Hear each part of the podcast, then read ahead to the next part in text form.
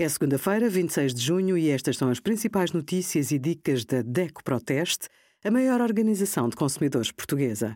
Hoje, em DECO.proteste.pt, sugerimos pneus esvaziados por ativistas climáticos, saiba o que fazer, marcar consultas no Centro de Saúde Planete e o mapa interativo da DECO Proteste com os apoios dos municípios para viver no interior. Alguns imóveis estão isentos do pagamento de IMI durante três anos.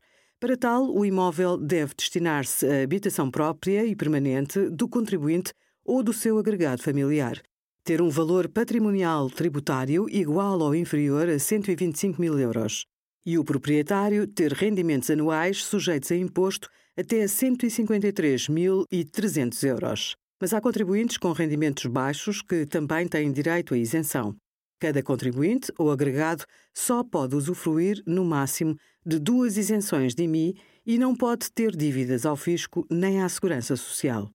Obrigada por acompanhar a DECO Proteste, a contribuir para consumidores mais informados, participativos e exigentes. Visite o nosso site em deco.proteste.pt.